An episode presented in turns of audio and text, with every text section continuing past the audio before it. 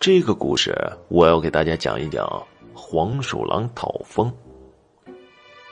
有一天的清早，一位农夫去地里拾柴禾，找到柴禾多的地方就忙活起来，就是用耙子将那里的柴草归拢起来，然后弄回家。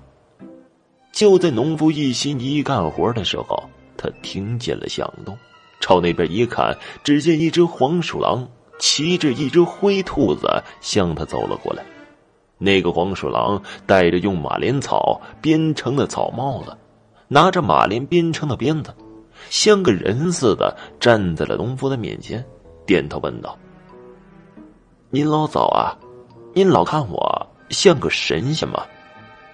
这老农夫知道这是黄鼠狼向他讨风。所谓讨封，一般来说就是臣子央求皇帝，要皇帝提升他的官阶，或者为父母讨要封号。这黄鼠狼向人讨要封号，就表明他的地位比人低级。可是他要的封号可是神仙呢，那可比人高多了。要是老人糊涂了，随口答应说“好，好，好”，你像个神仙了。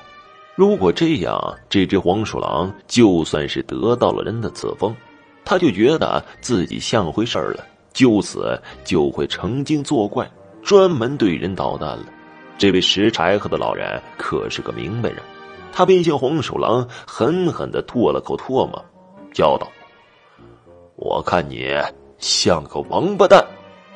这只黄鼠狼狼狈的滚下灰兔子。这马连鞭的草帽，马连鞭的鞭子也不要了，他与灰兔子就跑走的不见踪影了。这些黄鼠狼不像狐狸精讨风，不像野神仙讨风，而是他们看出了有些人会糊涂。一旦人们犯了糊涂，将黄鼠狼们封成了神仙，这些神仙就欺负善良的百姓了。好了，这个故事就讲完了，谢谢大家的收听。